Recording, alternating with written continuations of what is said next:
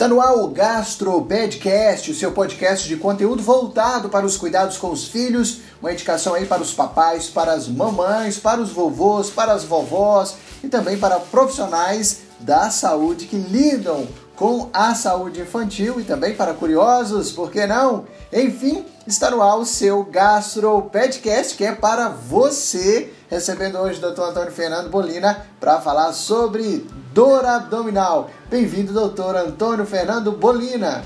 Olá, pessoal. Quem tem ouvido aí nosso Gastro Podcast, participado, queria agradecer vocês.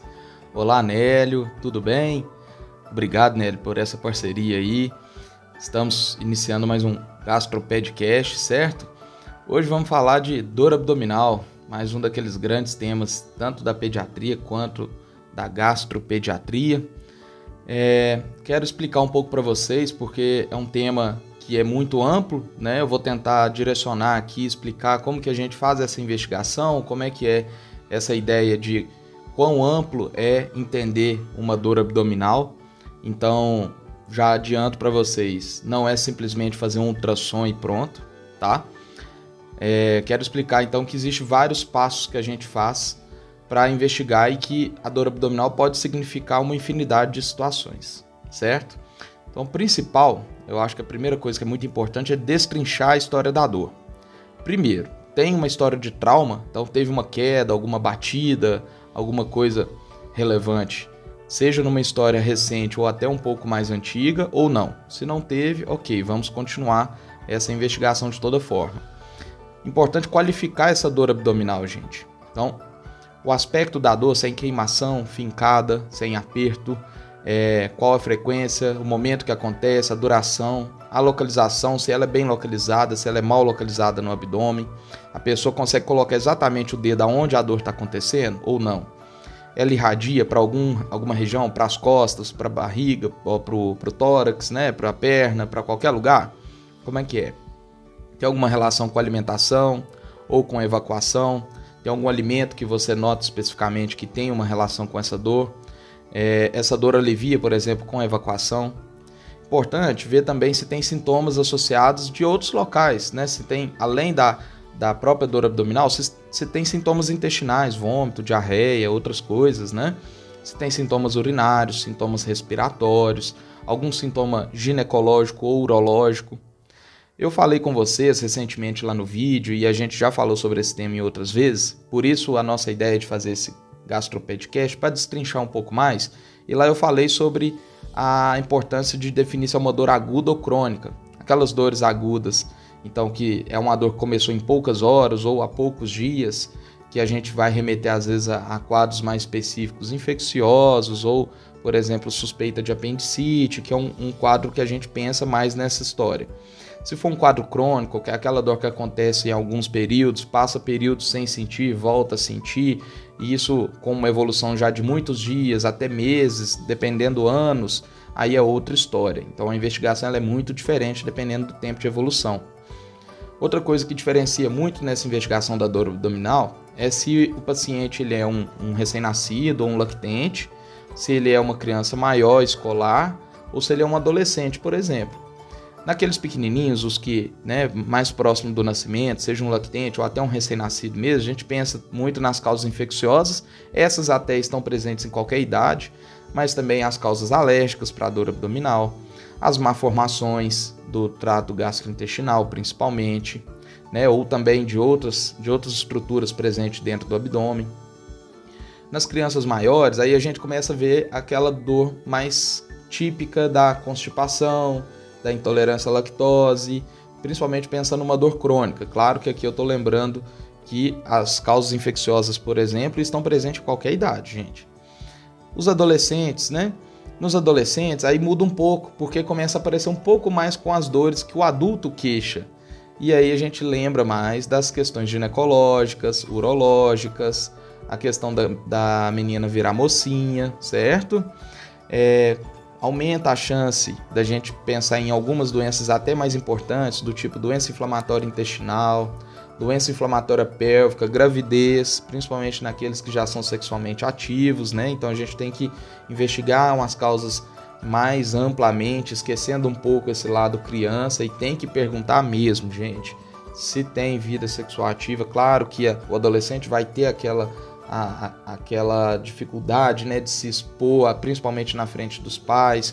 Então tem que conseguir criar uma situação de confiança ali para conversar isso de uma forma adequada, tá?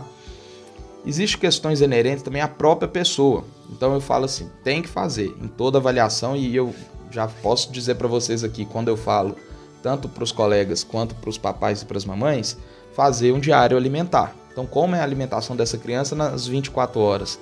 Qual o horário e o que ela está comendo? Outra coisa, o hábito de evacuação dessa criança, como é que é? ela tem alguma doença associada, ela tem algum uso de medicamento.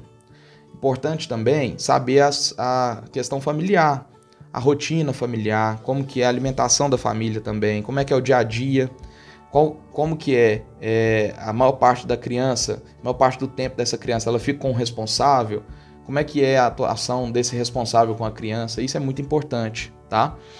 É, então, pegando aqui a história, a gente já destrincha bastante, já inclusive consegue dar uma direcionada maior para a investigação da dor abdominal. Agora, eu queria explicar para vocês, aí é uma questão que eu não vou entrar totalmente nos detalhes, mas o exame físico, gente, ele também dá muita informação para a gente. É, eu quero só falar mais amplamente que eu sei que é, às vezes a gente fica naquela preocupação, principalmente as famílias, quando procuram é, um médico para investigar dor abdominal, sempre pensa numa situação mais grave e o exame físico às vezes ele ajuda muito a gente a, a ter essa noção, né?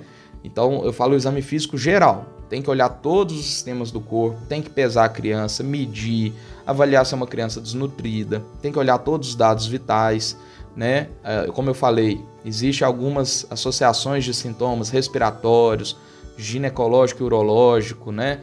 é, urinários. Então a gente precisa avaliar essa criança como um todo, mesmo sendo a queixa específica de dor abdominal. Tá? É, quando se suspeita, por exemplo, de uma dor mais aguda, eu sei que a preocupação maior é sempre com apendicite, não é isso?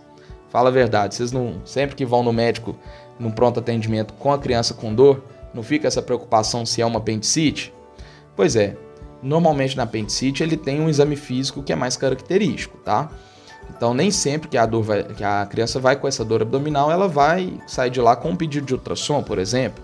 Muitas das vezes o próprio exame físico já dá para dar essa confiança de que não é uma dor sugestiva de apendicite ou ele vai sugerir bastante uma apendicite também, tá?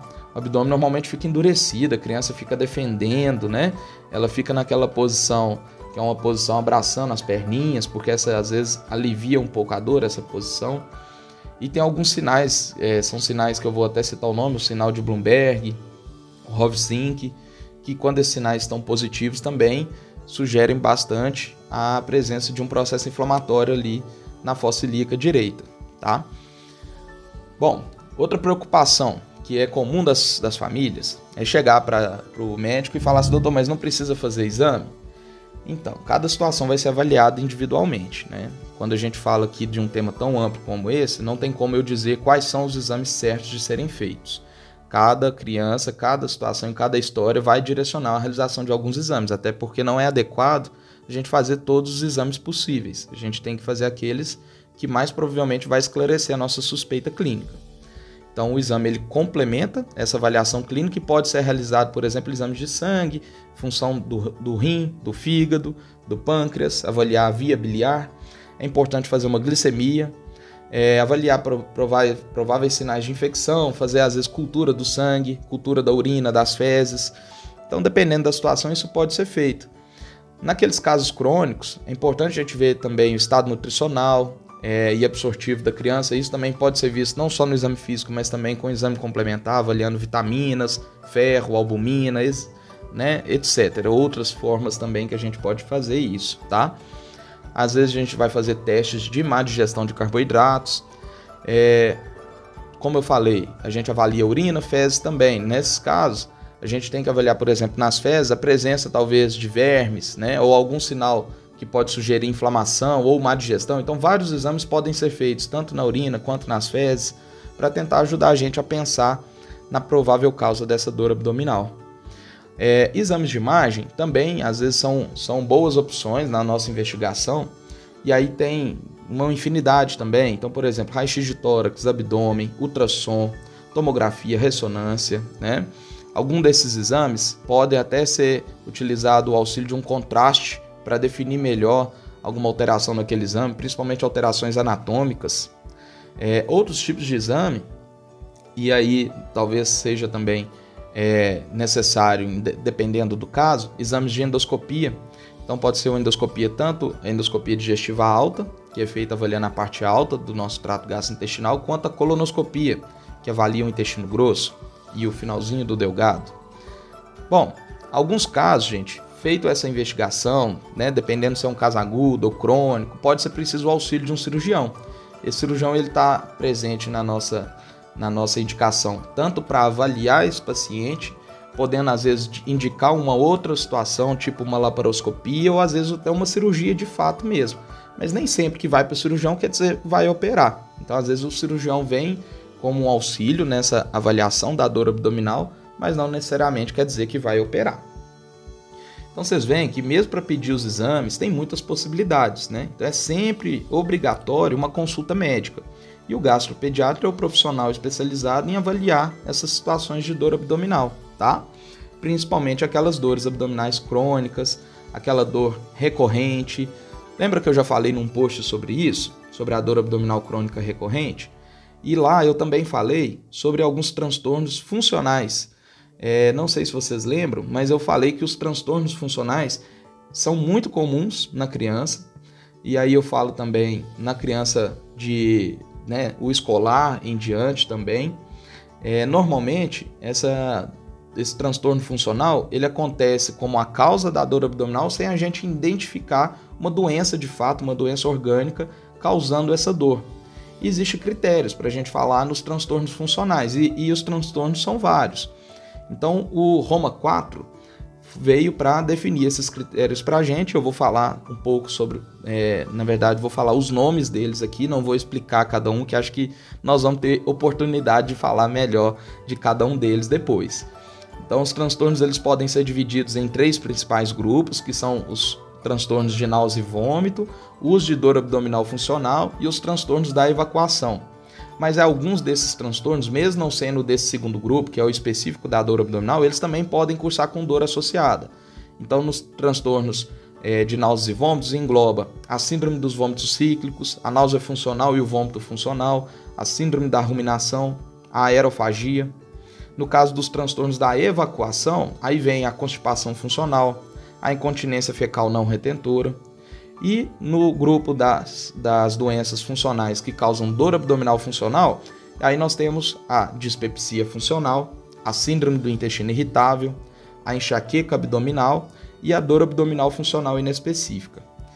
Então, gente, você vê que são muitas possibilidades, inclusive algumas coisas são mais simples, outras são mais complicadas, algumas são mais banais, outras são mais sérias, e a gente vai fazer uma avaliação tanto clínica quanto com exames complementares de acordo com a necessidade daquele paciente, tá?